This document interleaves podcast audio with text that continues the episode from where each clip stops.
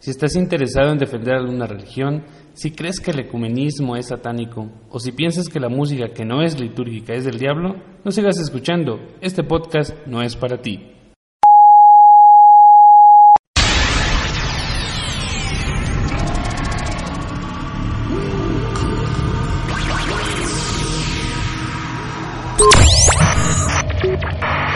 ¿Cansado de escuchar siempre lo mismo? ¿Cambias de emisora de radio pero no encuentras lo que buscas? Encontraste el archivo correcto. Estás a punto de escuchar lo mejor en música católica contemporánea.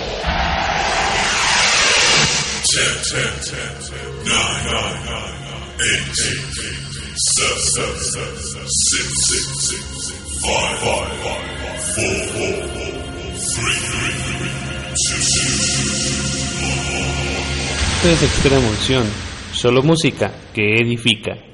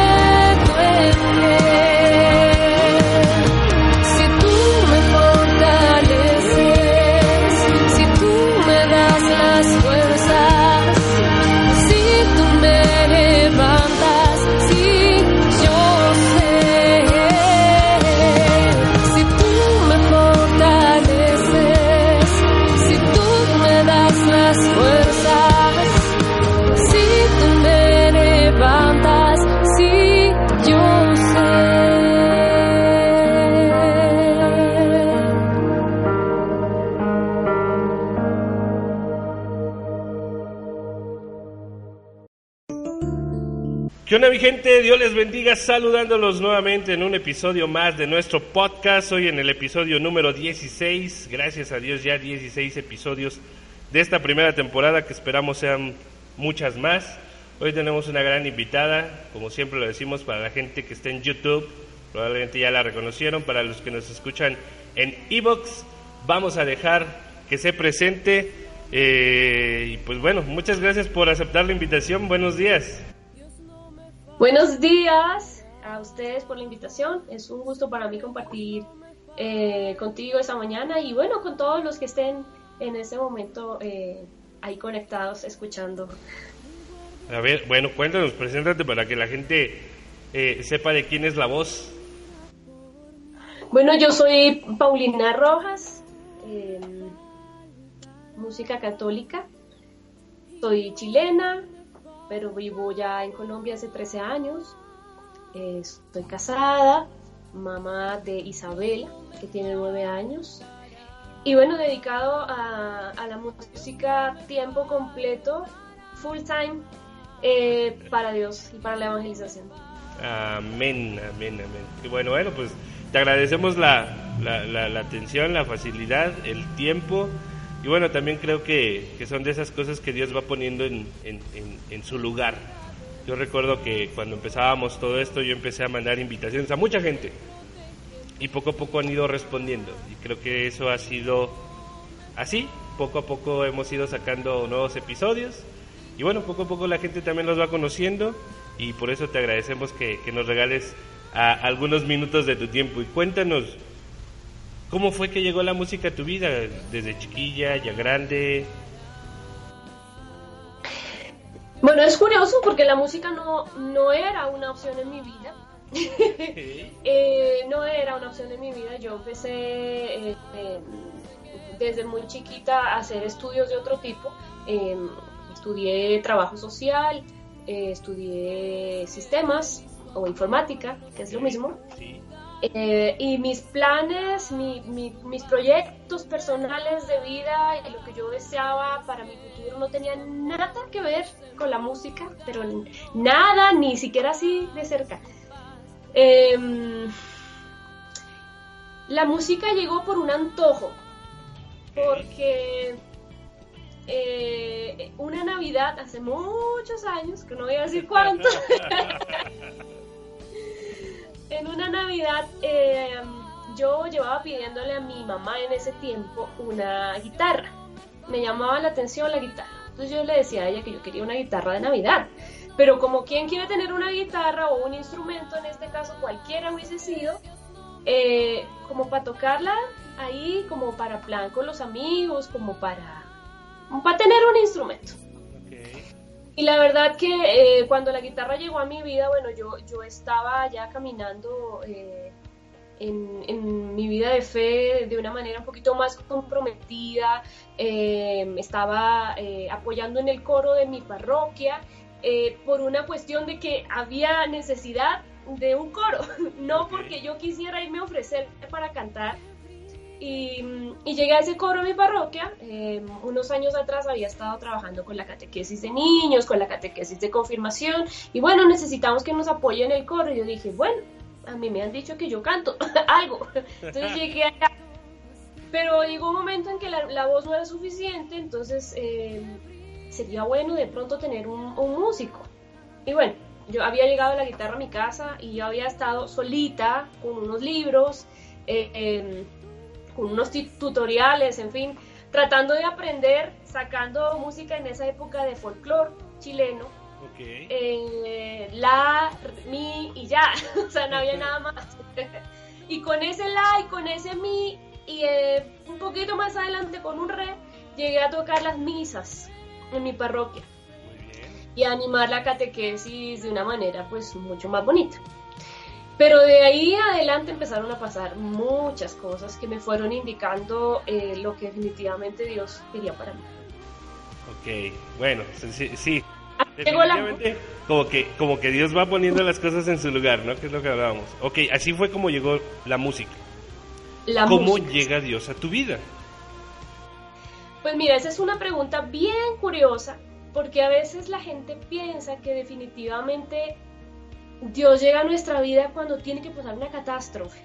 Ok. Cuando pasa una desgracia, entonces llega Dios a la vida de alguien. Y yo creo que no siempre pasa así. En tu Yo caso creo no que- fue así. No fue tan así, porque yo creo que Dios llega a la vida de la gente no solo por tragedias, desgracias, eh, sino también a veces por momentos de crisis, que no es lo mismo. Claro, ¿no? claro, entiendo, entiendo, entiendo. Y en mi caso, bueno, yo soy hija única de papás separados. Ok.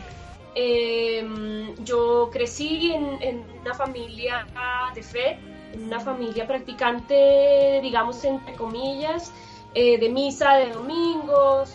Como te decía antes, eh, yo ah, estuve haciendo catequesis para niños chiquitos, luego para los jóvenes para confirmación. Desde ahí empecé a entrar en, en- en todo lo que es el mundo pastoral en mi parroquia, en fin. Pero eh, yo no había tenido lo que se llama un encuentro. Yo estaba muy relacionada con las cosas de Jesús. Pero no Pero con no Jesús. Ok. ¿sí? Bueno, ¿qué te parece si antes de continuar con la historia, para que la gente se quede acá con nosotros, vamos a escuchar un primer canto? ¿Qué canto nos podrías compartir de los primeros que hay en tu vida, que ya tengas grabado? De los primeros que hay en mi vida podría ser una canción que me gusta mucho que se llama Eres mi Dios. Eres mi Dios. Está en mi historia en ti, el disco de mi historia en ti. Ok, perfecto, pues vamos con Eres mi Dios de Paulina Rojas. Regresamos para que nos cuente la historia. Así que no le cambies, no le pauses. Esto es Extrema Unción, solo música que edifica.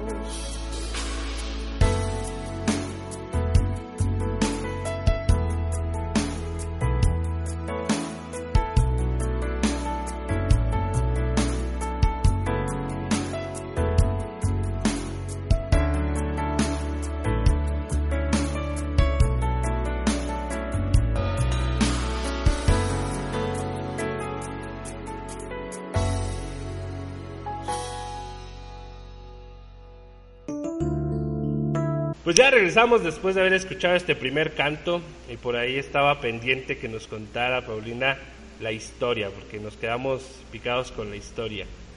Cuéntanos, Paulina, después de todo esto, ¿qué más? Bueno, como te decía, eh, una cosa son las cosas de Jesús y otra cosa es Jesús. Y mm, yo tenía hasta ese momento una historia de vida bien difícil, em, con la ausencia de, mi papá, con una serie de precariedades en mi familia, em, con todo lo que significa eh, sentir que eh, eres hija única, pero tenía en ese momento una mamá que para sostenerme a mí tenía que estar trabajando a full time, yo casi no la veía. Entonces crecí en medio de la casa de mis abuelos, em, que ya estaban muertos en ese momento, solo uno tenía vivo, em, entre hogares de niñas, e internados, eh, en las casas de mis vecinos, en las que pasaba los días, porque como mi mamá trabajaba no podía estar todo el día encima mío, pues yo recorría el barrio completo jugando con las amigas, me daba la noche. Em, digamos que eh, yo resumiría que fue una época de mucha soledad, mm, de mucha incertidumbre, de muchas necesidades de todo tipo, de mm, sentirme muy expuesta a, muchas cosas. Eh, yo creo que muchas cosas malas que uno quisiera, que no quisiera que le pasaran a sus hijas, me pasaron a mí. Wow, ok. Y yo creo que eh, de esa experiencia se derivaron muchas necesidades mm, de, afecto, de amor, de, atención. Y yo creo que eso me llevó a seguirle los pasos a mi mamá, que en ese tiempo, yo ya te estoy hablando de mi adolescencia, juventud ya casi, cuando yo tenía 14, 15 años aproximadamente, eh, mi mamá empezó a participar en grupos de oración eh, ella había tenido un acercamiento con las cosas de Dios en la época en que yo hice mi primera comunión, por el hecho de tener que ir a las charlas a los que tienen que ir los papás. Yo estudié en un, colegio católico, pero como te digo, era todo muy, muy mecánico, muy, muy de cumplir, ¿sí? Pero nada más allá. Yo conocí al Señor ya de manera mucho más íntima, mucho más personal y un encuentro como tal en un retiro Mm, que se llama en Chile Eje, Encuentro de Jóvenes en el Espíritu.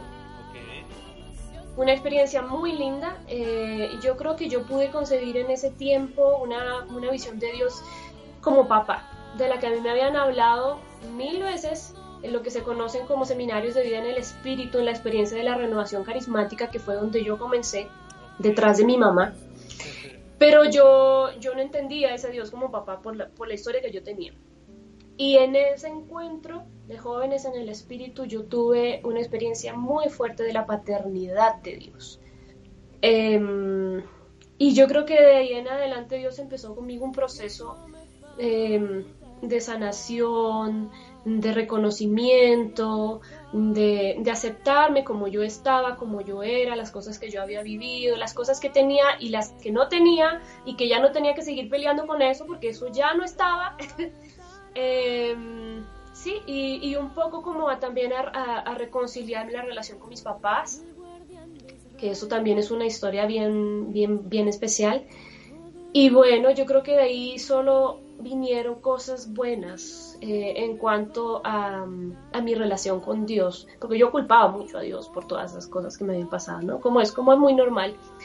Em, y, y, Dios fue muy bueno conmigo, Dios me fue, me fue, fue poco a poco Dios va al paso que va cada quien, a quien, a quien toma, a quien sana, a quien ama, y lo va haciendo un proceso, ¿no? Con cada quien de manera muy particular y al pasito que cada quien puede ir andando. Amén, amén. Algo clave que dices es proceso. Y es algo que en algún momento inclusive Marco López nos compartía. Que con Dios es un proceso mucha gente piensa que cuando tú le das tu vida al Señor, pues todo cambia como por arte de magia, ¿no? Y eso no sucede así, eso es una realidad. Creo que muchas veces se te ponen peor las cosas. pero definitivamente lo que hace contigo es eso que tú decías, un proceso. Largo, corto, no lo sabemos, pero es un proceso. Y lo que decías bien importante también es eso, depende de la persona, porque Dios no coacciona, Dios no, no, no hace que, la, que nosotros hagamos a la fuerza, sino que en la medida en que uno esté dispuesto, es como Él también está dispuesto a, a sanar todo lo que haya que sanar, ¿no? Y me parece que eso fue lo que pasó contigo. Sí, absolutamente. Sí, Dios no actúa como a veces mucha gente piensa por arte de magia.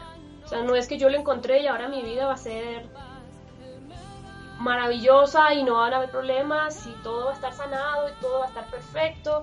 Y a veces la gente lo mira a uno como, ay, yo quiero ser así, como la hermanita. Y digo, no, espérese un poquito porque para llegar hasta allá hubo mucho camino.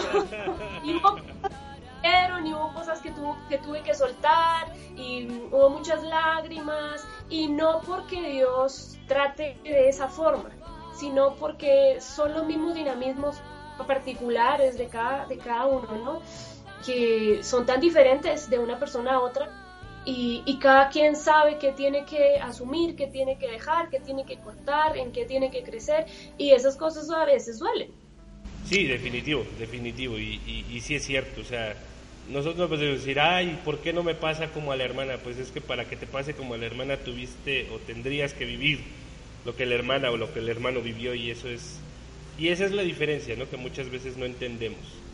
Y con Dios hay que ser pacientes, hay que ser pacientes porque todo todo nos los da en el momento y en el tiempo de Dios, no en el tiempo nuestro, ¿no? Así. Creo que algo bien importante es entender que Dios es un padre, Dios es el padre. Y como padre nos da las cosas que necesitamos, no las que queremos. Son cosas bien distintas, ¿no? Pero muchas veces no lo entendemos. Así es. pero bueno, ok. ¿Qué pasa con cómo es que tú decides entrar en este tema de cantarle a Dios de manera plena? Porque una cosa es ir a cantar al coro, no sé, cada misa o cuando hay un evento o en la catequesis. Y otra cosa es dedicarte de manera profesional, grabar discos y hacer este servicio para Dios. ¿Cómo es que llegue esa decisión a tu vida?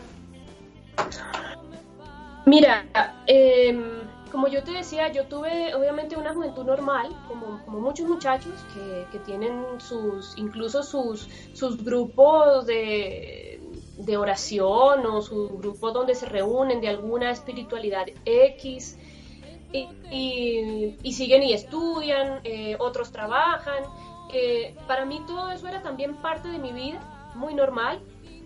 Mm, yo creo que em, yo sentía que dentro de mi proceso espiritual Dios me estaba dando mucho más de lo que yo pedía. Porque yo pedía, Señor, que mi papá regrese algún día, que yo lo pueda conocer. Señor, que mi mamá esté más tiempo en casa conmigo. Señor, que yo algún día pueda viajar y conocer algún lugar. Eh, señor, que yo pueda estudiar, que yo pueda ser profesional. Señor, que yo algún día me pueda casar. Y si tú te das cuenta, todas esas cosas son como como lo que le va pasando a un ser humano a la medida que va creciendo. Son las facetas que uno va eh, viviendo. Pero definitivamente yo sentía que Dios me estaba dando otras cosas que eran adicionales a esos procesos que son muy normales en una persona. ¿Y a qué me refiero con esto? Y es que yo sentía que estaban llegando a mi vida muchas oportunidades de crecer, de formarme, de avanzar, de tener el privilegio de, asistir a, muchos retiros, a muchas conferencias, a muchos seminarios, a muchas cosas, hasta que llegó un momento en que yo dije, bueno, ¿y yo qué hago con esto? Eh, no era como, bueno, escribamos un libro. sí, eh, yo sentía que em, era mucho más allá de estar en mi parroquia, de cantar el coro en ese momento, que era lo que yo hacía, o animar la catequesis, o formar parte del, Ministerio de la Música, de la renovación carismática de la zona donde yo vivía, que era el sur de Chile. y yo sentía algo más, yo sentía dentro de mí que algo pasaba, que, que, que, algo se desbordaba de una manera en que yo no la podía contener. Yo decía, no, esto es amor, esto es, esto es necesidad de salir, esto es necesidad de hacer, de no quedarme quieta. Y yo decía, definitivamente este Dios que me ha dado tanto se merece que yo le dé todo. Y, y, bueno, yo empecé a trabajar en esa época, yo ya yo trabajaba, eh, te estoy hablando de más de 20 años eh, de edad, yo ya tenía. Eh, el Señor me regaló la gracia de conocer a mi papá, de encontrarme con él, de sanar esa relación. Y, bueno, todo eso fue sumando a, a, mi deseo de, sentirme, o sea, yo me sentía muy agradecida. Eh, yo creo que cuando tú sientes mucha gratitud, eso te dinamiza. O sea, tú no puedes decir como, bueno, gracias, yo me quedo aquí, tú sigue haciendo. sí, no. Tienes la de, de, de, entregar también, de dar algo, porque es que es, un, es una relación. Okay. Y yo en ese momento, bueno, tenía una relación amorosa, estaba a punto de casarme, tenía argolla puesta y todo para casarme, cuando conocí al que es hoy mi esposo.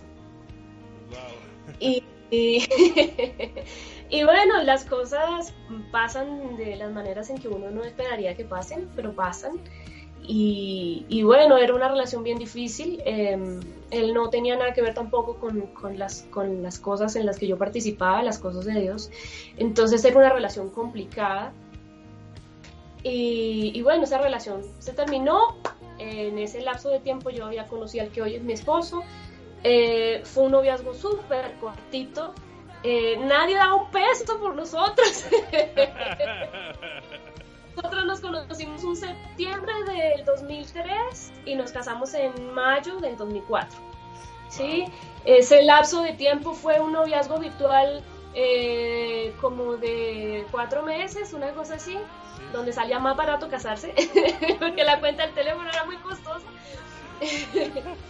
Eh, ya hasta ahí, pues yo ya llevaba un camino con Dios de un, eh, en, en, en, muchas áreas, sí, yo ya había trabajado con jóvenes, ya estaba trabajando también con adultos, ya había estado eh, mucho más involucrada de manera seria con el tema de la música, con el tema de formación de músicos también de mi, de mi región, eh, y decidimos casarnos. Entonces ahí fue que yo tomé la decisión de venir a Colombia. Y eso fue en febrero del 2004. Y yo podría decirte que a partir de ese mes, que fue febrero del 2004, eh, yo decidí dedicarme a la evangelización a tiempo completo. Por esas cosas que uno no planea, nosotros comenzamos a salir con mi esposo de misión juntos mucho tiempo eh, juntos, como pareja, como esposos. Hasta ese tiempo mi hija todavía no existía, que eso fueron más o menos tres años de evangelización juntos. Y yo dije, no, definitivamente esto es lo que a mí me llena. Él ya lo venía haciendo desde hace mucho tiempo más atrás. Yo llevo hasta la, hasta la fecha 20 del año 92 hasta el 2017. 25. 20, pues podría decir que ha sido un poco como dedicada a la evangelización. Ahora, a tiempo completo, en el momento en que yo llegué a Colombia que fue, como te digo, fue en febrero del 2004 y desde ahí en adelante ya no paré. Pero lo bonito de todo esto es que ha sido muy espontáneo, o sea, no es como... No está planeado. Me da, me da dolor decirlo porque sé que esto es una realidad que pasa en muchas partes y es como eh, sin tener que pretender eh, como, oiga, lléveme, oiga, invítenme, oígame, por favor. no, o sea, yo digo que Dios ha sido bueno y una de las maneras de poder discernir que, la, que ha sido la voluntad de Dios justamente ha sido que las cosas se han dado de manera muy natural, sin tener que romperme las manos golpeando puertas, porque definitivamente creo que Dios cuando las quiere abrir, las abre. Y, y desde ahí hasta acá pues ha sido un, proceso bien bonito de, de, ir viendo cómo Dios toca corazones mmm, a través de la vida de uno, a través de la música y, y, a través de tantos espacios de evangelización a las, a las que el Señor me ha permitido llegar. Y en su momento, cuando llegué a Colombia, fue de la mano de mi esposo, muy juntos. Y bueno, ya creo que llegó un tiempo en que dijimos, bueno, cada quien tiene un ministerio ya establecido. Si bien yo cuando, lo, cuando se necesita lo hago y es eh, si hay que dictar un retiro, un seminario o, o predicar, lo hago. Pero digamos que mi, mi ministerio como tal es la música y la de mi esposo es la palabra. Entonces, cuando, cuando hacemos trabajo juntos es muy bonito porque se, se complementa muy bien, pero, pero también lo hacemos de manera separada cada uno y yo creo que eso también ha sido muy bonito. Sí, claro, es, es una manera de compartir diferente, ¿no? Sí. Bueno, ok. Pues vamos, vamos a escuchar otro canto tuyo. Eh, ¿Te parece bien que sea de, de tu primer disco? Del primer disco, no, el primer disco fue la que, la que te dije que es Poder en Dios, que está en, en, el primer disco. Ok, ¿de ahí que nos quieras compartir algún otro canto o quieres otro diferente? Sí, puede ser una canción que es un estandarte en mi ministerio, amo esa canción, tiene mucho que ver conmigo, con mis procesos en Dios, y es Yo hago nuevas todas las cosas, que es una canción de Eugenio Jorge da Silva, que es un hermano eh, músico brasileño en el cual tuve el honor de, de, grabar en español esta canción y amo esta canción. Yo Perfecto, hago nuevas todas. Pues vamos con este de, se llama Yo hago nuevas todas las cosas, ¿verdad? Así es como se llama el canto. Perfecto, pues vamos con él, este, con este hermoso canto, porque ya lo escuché, está muy padre. Este, ella es Paulina, estás escuchando Extrema Unción, así que no le cambies, esto es solo música que edifica.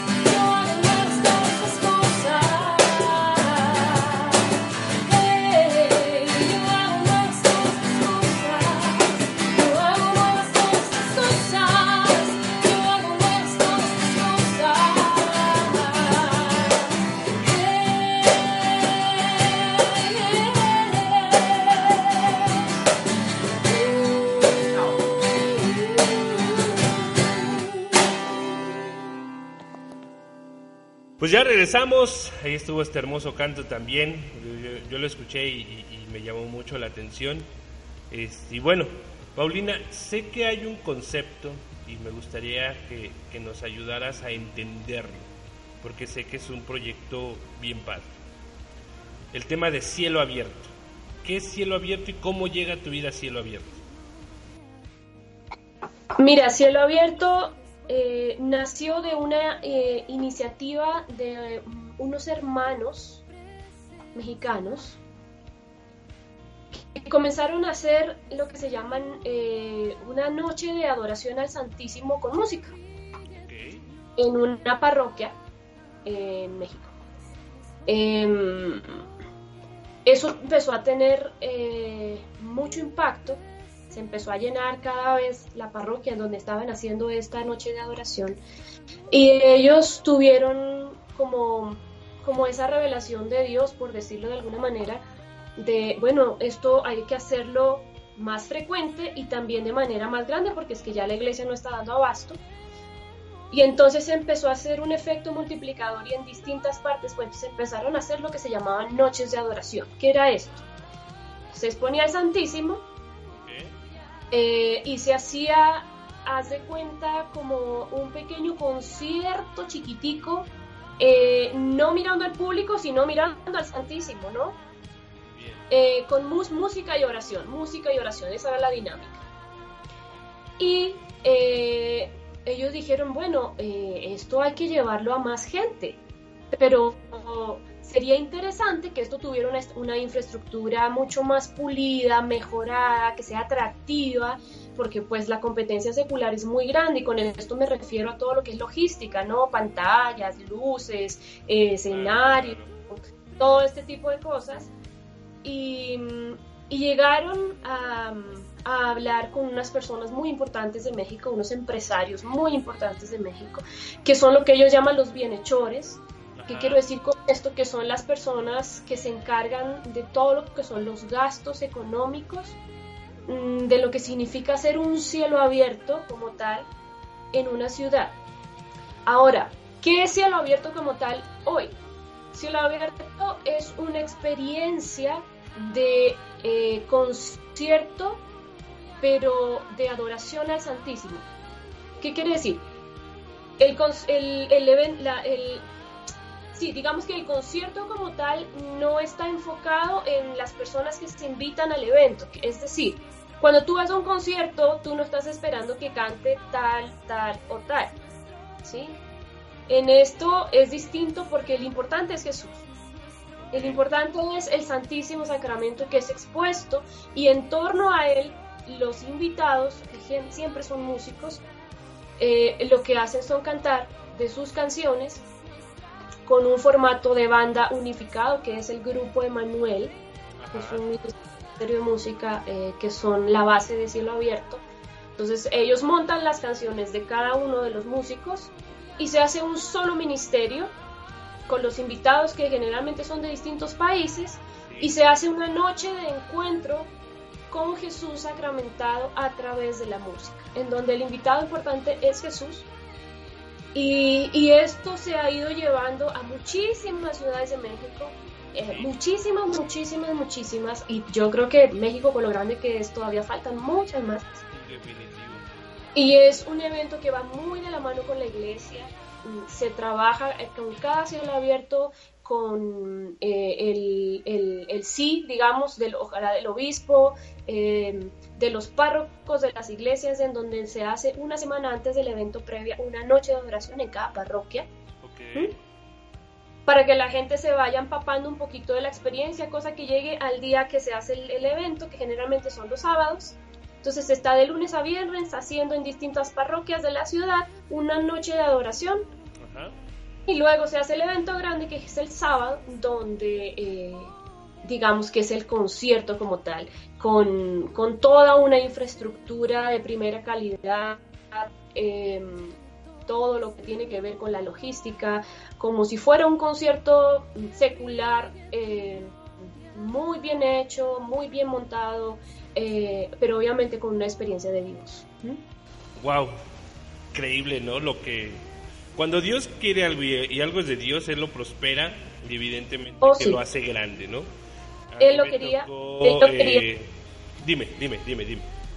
No, no, no, yo, yo creo que él lo quería y yo creo que eso es un fenómeno que está pasando hoy a nivel latinoamericano porque el concepto de hacer conciertos de evangelización con Jesús, ¿sí? Como centro eh, del concierto, la exposición de Jesús sacramentado, ha sido un, un vuelco súper importante para nuestra música, porque yo creo que eh, eso le ha dado muy duro, tal vez incluso a nuestra propia vanidad, a nuestro querer ser vistos y reconocidos, porque lo importante es él, el protagonista es él y nosotros solo, solamente somos una voz. Claro. Ayuda al pueblo pues a tener una experiencia mm, con Jesús a través de la música, que es una, un instrumento maravilloso, pero, pero sí creo que ha sido algo que se ha venido dando en muchas partes, porque Cielo Abierto ha sido yo creo que uno de los mm, precursores de esta experiencia, y se está haciendo también en muchos países estas experiencias de hacer conciertos en torno a Jesús Eucaristía.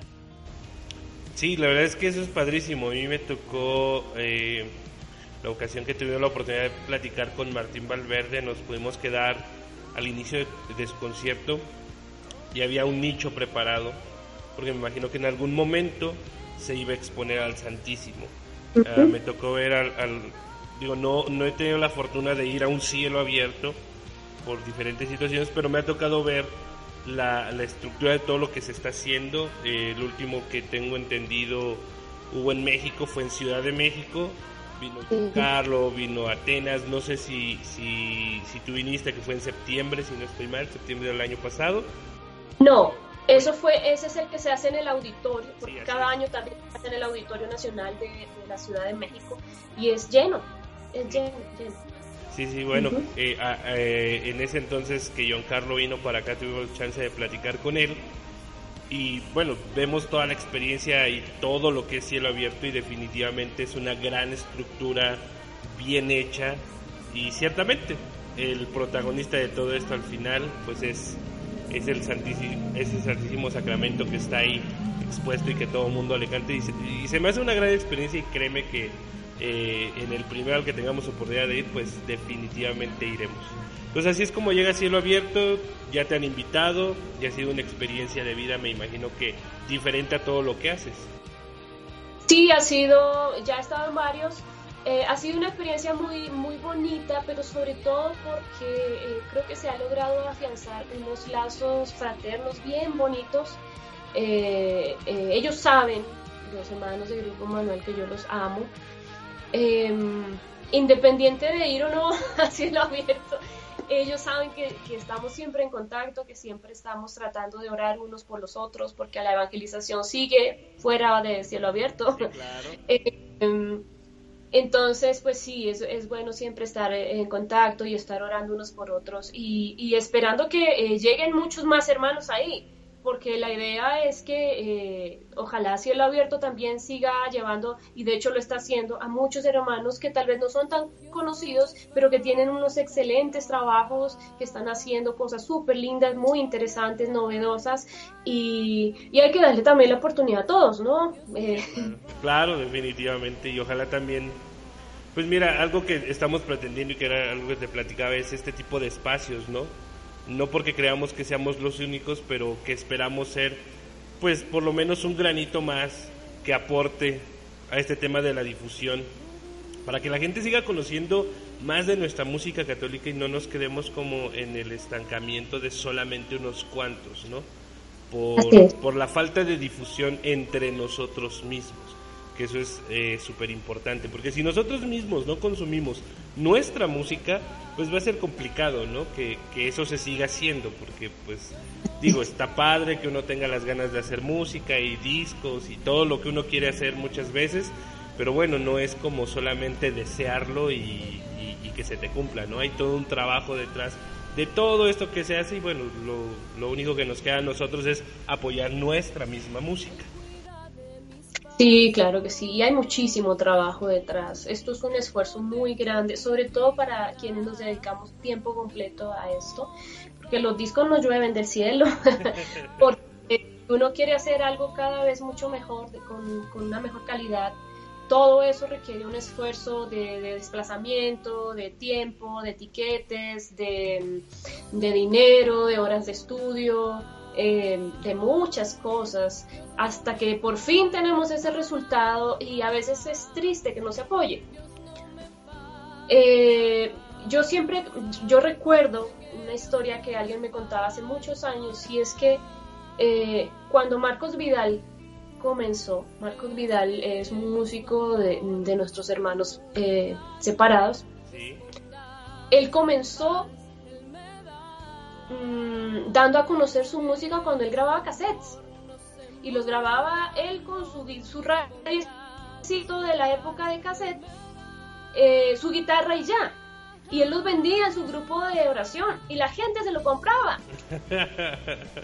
¿Entiendes? Sí. Y gracias a ese apoyo, que tal vez no era algo así súper bien hecho, súper bien grabado, tal vez muy elaborado, pero lo lindo es, y obviamente esto es un ejemplo, no quiero decir que, que, las cosas se tienen que hacer así, lo que estoy diciendo es que así a veces se empieza, ¿me entiendes? De a poquito, con, con, con la precariedad de muchas cosas, pero cuando tú tienes el apoyo de tus hermanos, ojalá de tu comunidad, de gente que te quiere, que quiere eh, que esto se dé a conocer, pues si te están comprando, pues te están ayudando a que con ese mismo dinero tú puedas poco a poco ir mejorando.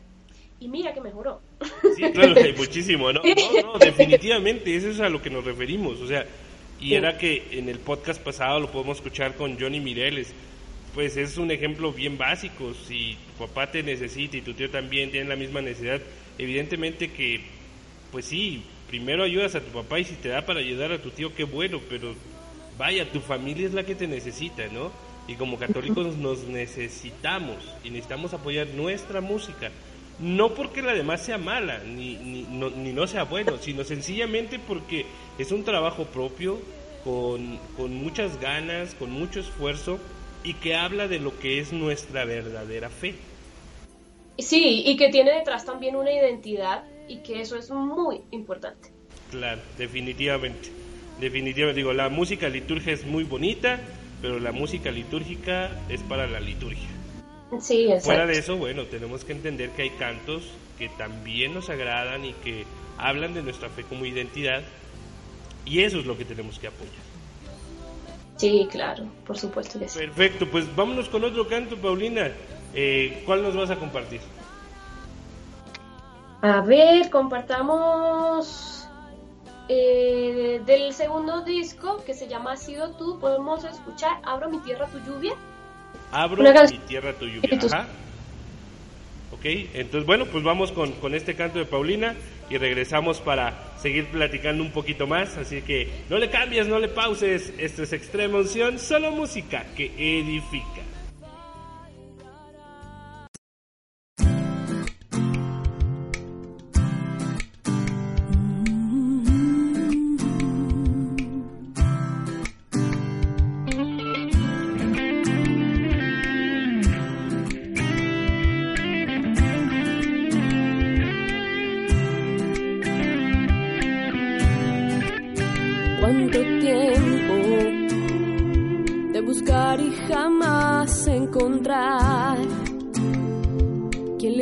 Sentido a mi andar y mi tierra desierta inunda. Hoy al fin has llegado y no me dejarás. De tu agua empapada that I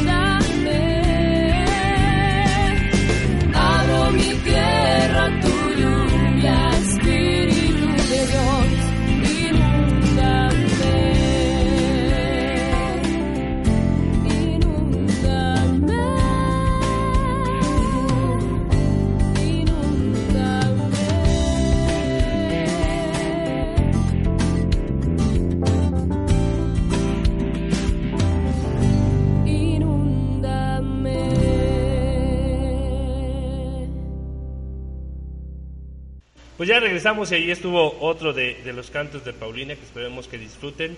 Este, obviamente, pues son muchos cantos, entonces presentar todos, pues de repente es complicado. Pero bueno, al ratito le, Paulina nos va a compartir dónde podemos este, escuchar su música para que escuchemos todo, su trabajo. Entiendo yo que hay dos discos completos ya hechos, publicados, y hay lo que ahora es un EP. ¿Estoy, estoy correcto, Paulina? Sí, correcto. A ver, cuéntanos. Entonces, do- dos discos y hay un EP, pero parece que hay un plan con esto. Sí, bueno, em, yo sé que es el título del IP. Eh, un IP, para los que no saben, es un extended player, que significa que es un disco que va de 3 a más o menos 5 canciones, no más. No es un disco incompleto, no.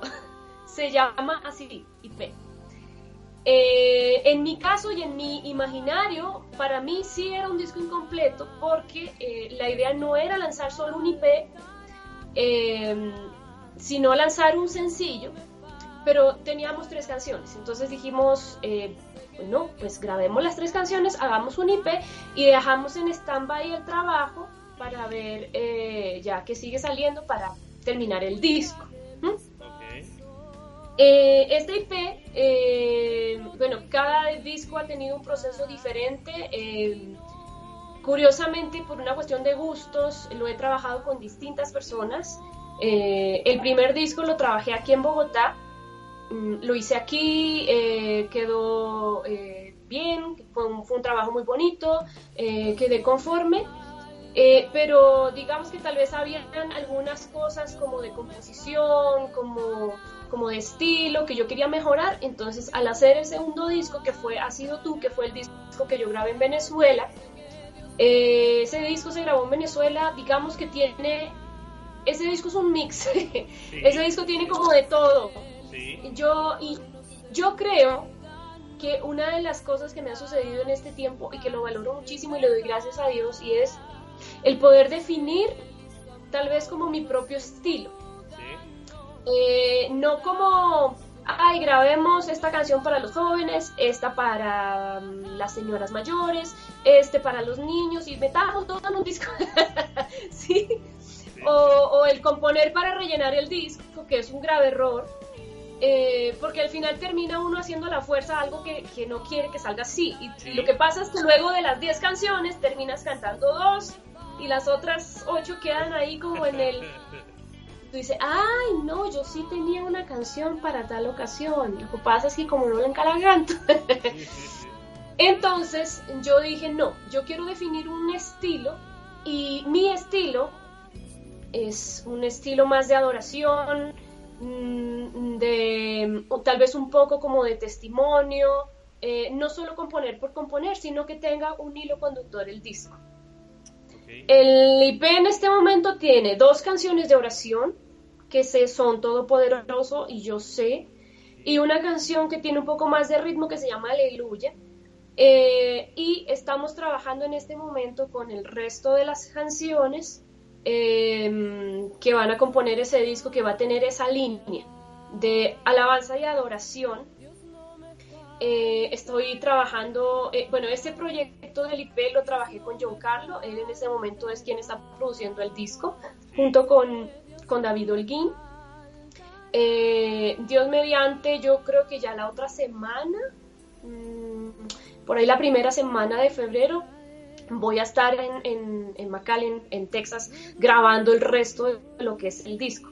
Ya hemos estado trabajando súper full, eh, componiendo, trabajando juntos, haciendo eh, cosas que nos terminen de gustar, porque quiero que esta vez las 10 o 9 o 8 canciones que vayamos a incluir en el disco me gusten todas, porque no son muy exigentes con nosotros mismos. Em, a la hora de, de, hacer un disco es muy complicado porque yo soy de las que creo que a la hora de componer un disco uno debería tener por lo menos 30 canciones de las cuales poder escoger, ¿sí? Con las cuales tú te sientas contento, conforme que tú digas definitivamente esto va a llegar a, a la gente eh, de una manera, mm, yo espero que mucho más fresca, más contemporánea.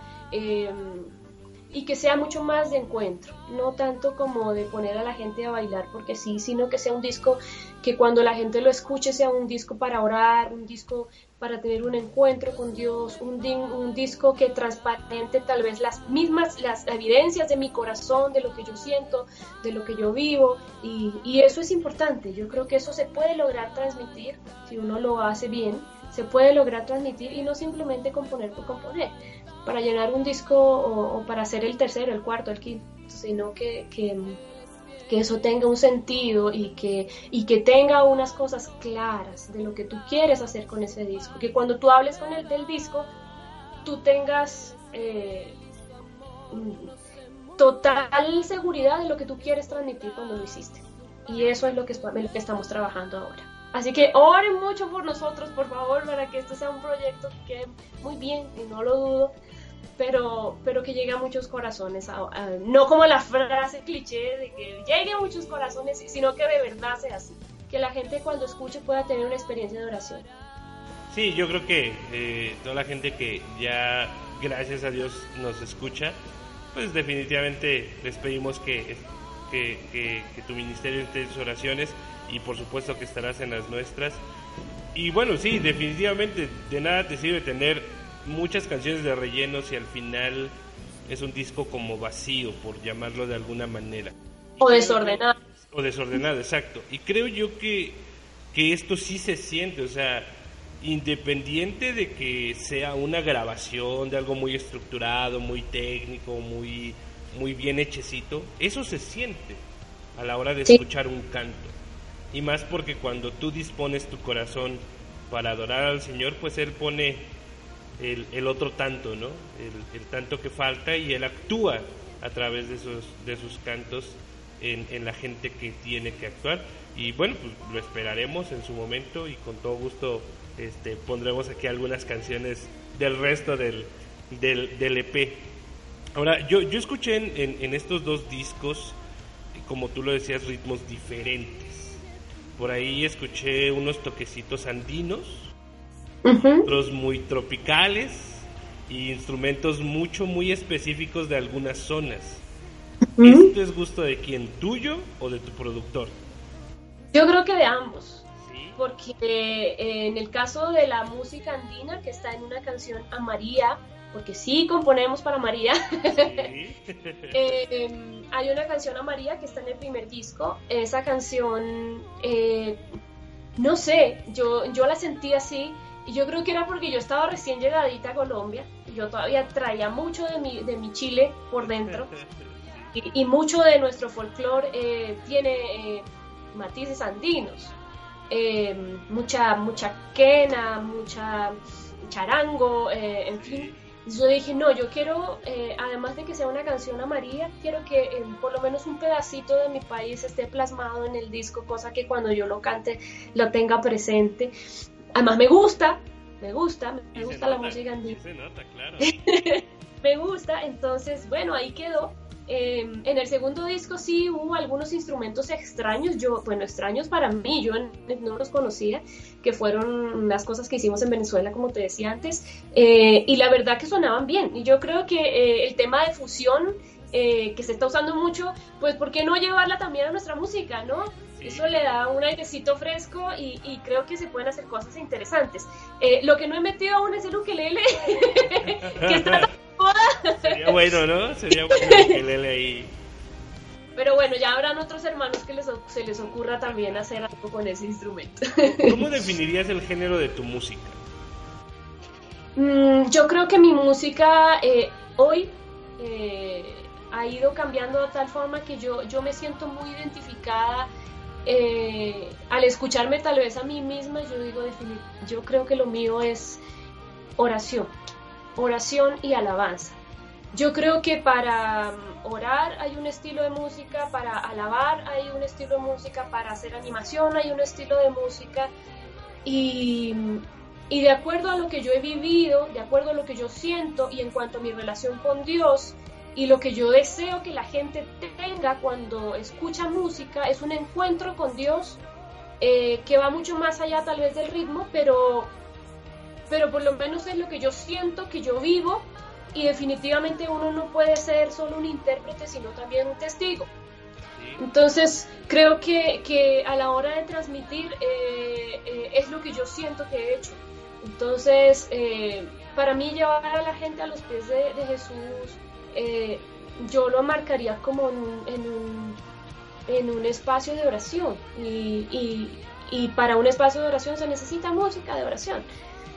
Eh, perfecto, o sea, me parece que, hay música para, que la gente baile, para que la gente se goce, para que la gente tenga una experiencia de alegría y para eso también hay otros ministerios, porque hay ministerios con distintos estilos y para eso hay, no sé, está alfareros, por ejemplo, para, para animar a la gente.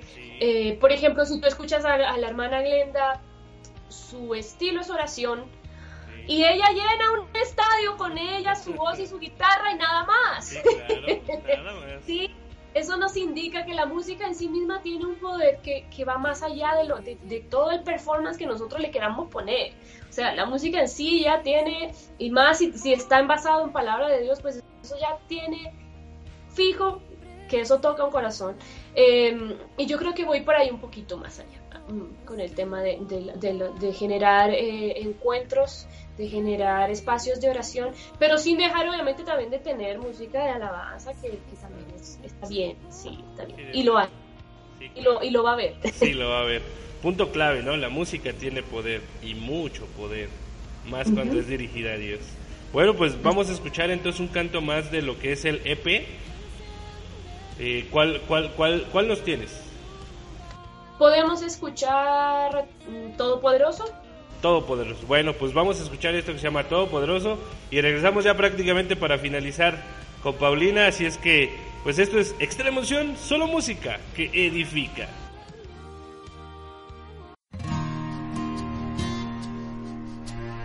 Mm.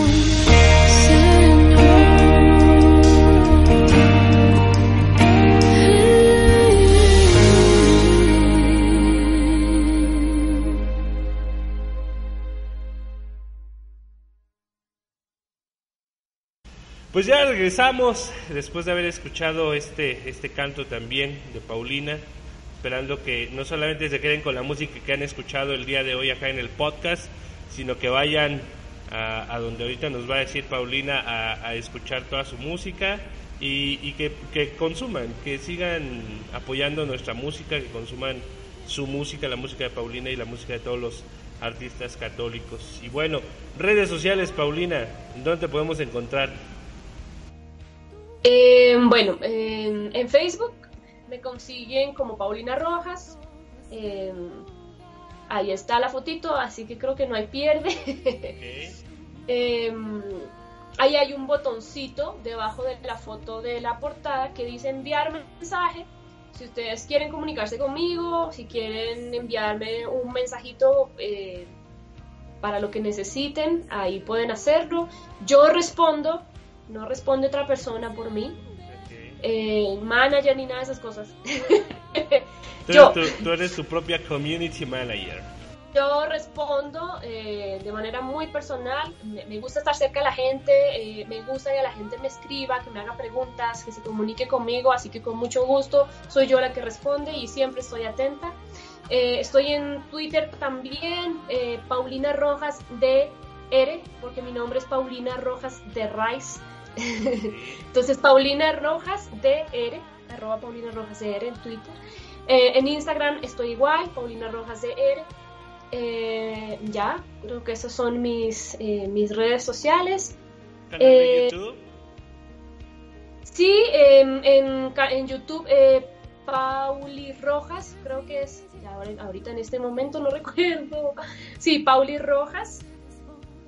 Y. Mm, bueno, digamos que eh, para enviar correos también lo pueden hacer en paulinarojascontacto.com. Perfecto. Paulina De todas maneras, todas las redes sociales, como es costumbre de extrema unción, pues los vamos a dejar en la descripción del podcast. Así que ya sea que lo escuches donde lo escuches, en la descripción del podcast, ahí van a estar las redes sociales de, de Paulina para que la sigas. Me consta que contesta ella ella misma, porque por ahí fue por donde pudimos hacer el, primer contacto. y mírenla, aquí está. Eh, y, nada, Paulina, pues agradecerte el tiempo, agradecerte el espacio, este, la oportunidad y la disposición por, por venir a, acá a hacer un episodio con nosotros. No sé si tengas algo más que, decirle a la gente. No, primero que nada, a ti muchísimas gracias por esta genialidad que es em, distinto, que es em, un aprovechamiento de lo que tenemos hoy a la mano para evangelizar. Así que desde ya eh, muchísimas gracias por la invitación de poder compartir, que la gente vea qué hay detrás de este rostro y detrás de esta voz, que vean que también hay una persona que tiene una historia que tal vez puede que se parezcan algunas cosas a la, a la de ustedes. Nada, pedirles que, que, oren siempre por nosotros, que, que, nos ayuden con su oración, que nos sostengan con su oración. Eh, obviamente a consumir nuestra música, eh, por supuesto, la mía y la de mis hermanos también, pero sobre todo a que oren, oren, oren por nosotros, porque esto no es solamente hacer música y pararse en un escenario con un micrófono. Esto es, un, esto es un, una responsabilidad muy grande porque nosotros trabajamos con corazones, con almas. Y esto es una responsabilidad muy grande y, a veces podemos hacer mucho daño como podemos llevar mucha bendición porque somos seres humanos y a veces también nos equivocamos. Entonces, oren mucho por mí, oren mucho por nosotros, también junto a mi esposo, mm, deseando que ojalá Dios nos siga usando para hacer bien, sobre todo a nuestra iglesia, para que la gente vea un rostro amable de nuestra iglesia, un rostro hermoso de nuestra iglesia a través de la música y del trabajo de evangelización que podemos hacer, de extender el reino donde Él nos quiera llevar. Em, eh, pues nada, es eso y, nada, quedamos ahí eh, en contacto. Que Dios les bendiga muchísimo y nos estamos viendo por ahí en las redes. Perfecto, Paulina, muchas gracias. Para consumir tu música, aparte de comprar el disco, yo lo, yo lo hice por Spotify. Eh, ¿Algún otro medio de estos donde podamos encontrar tu música? Eh, oh sí, agréganos a tu playlist. si estás en Spotify, que hoy nos ha dado pero durísimo el, Spotify. Sí, claro. bueno, yo también lo consumo, ¿qué hacemos? Em, pues ahí nos puedes agregar a tu playlist, ahí tenemos todos los discos completos y vendrán más pronto, Dios mediante. En, iTunes también, en Amazon también, pueden eh, descargar, comprar. Eh, los tracks que deseen o el disco completo, o mm, escucharnos también en YouTube, ahí hay algunos videos con algunas letras de las canciones, que eso, es está súper bien para poder aprender las canciones, que ahí están las letras. Em, ¿Dónde más? Y bueno, los discos físicos, em, eso depende de cada país. Claro. Entonces, ahí sí ya sería eh, comunicarnos por medio de las redes para quienes quieran los discos. De hecho, cada vez que llegamos a una ciudad también los estamos llevando, los, los discos físicos, así que eh, Dios mediante, si coincidimos por ahí en alguna ciudad y nos vemos con algunos de los que están en ese momento en contacto, ahí estarán los discos. Perfecto, Paulina, pues te agradecemos nuevamente eh, el haber aceptado la invitación y el tiempo que ha estado con nosotros. Ella es Paulina Rojas en un episodio más para, para nuestro podcast. A nosotros nos puede seguir en, Facebook, en Solo Música que significa. Ahora ya se puede poner la arroba en el buscador.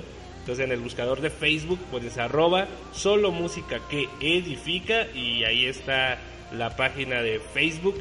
De ahí te puedes enlazar a nuestro canal de YouTube, Extrema Unción.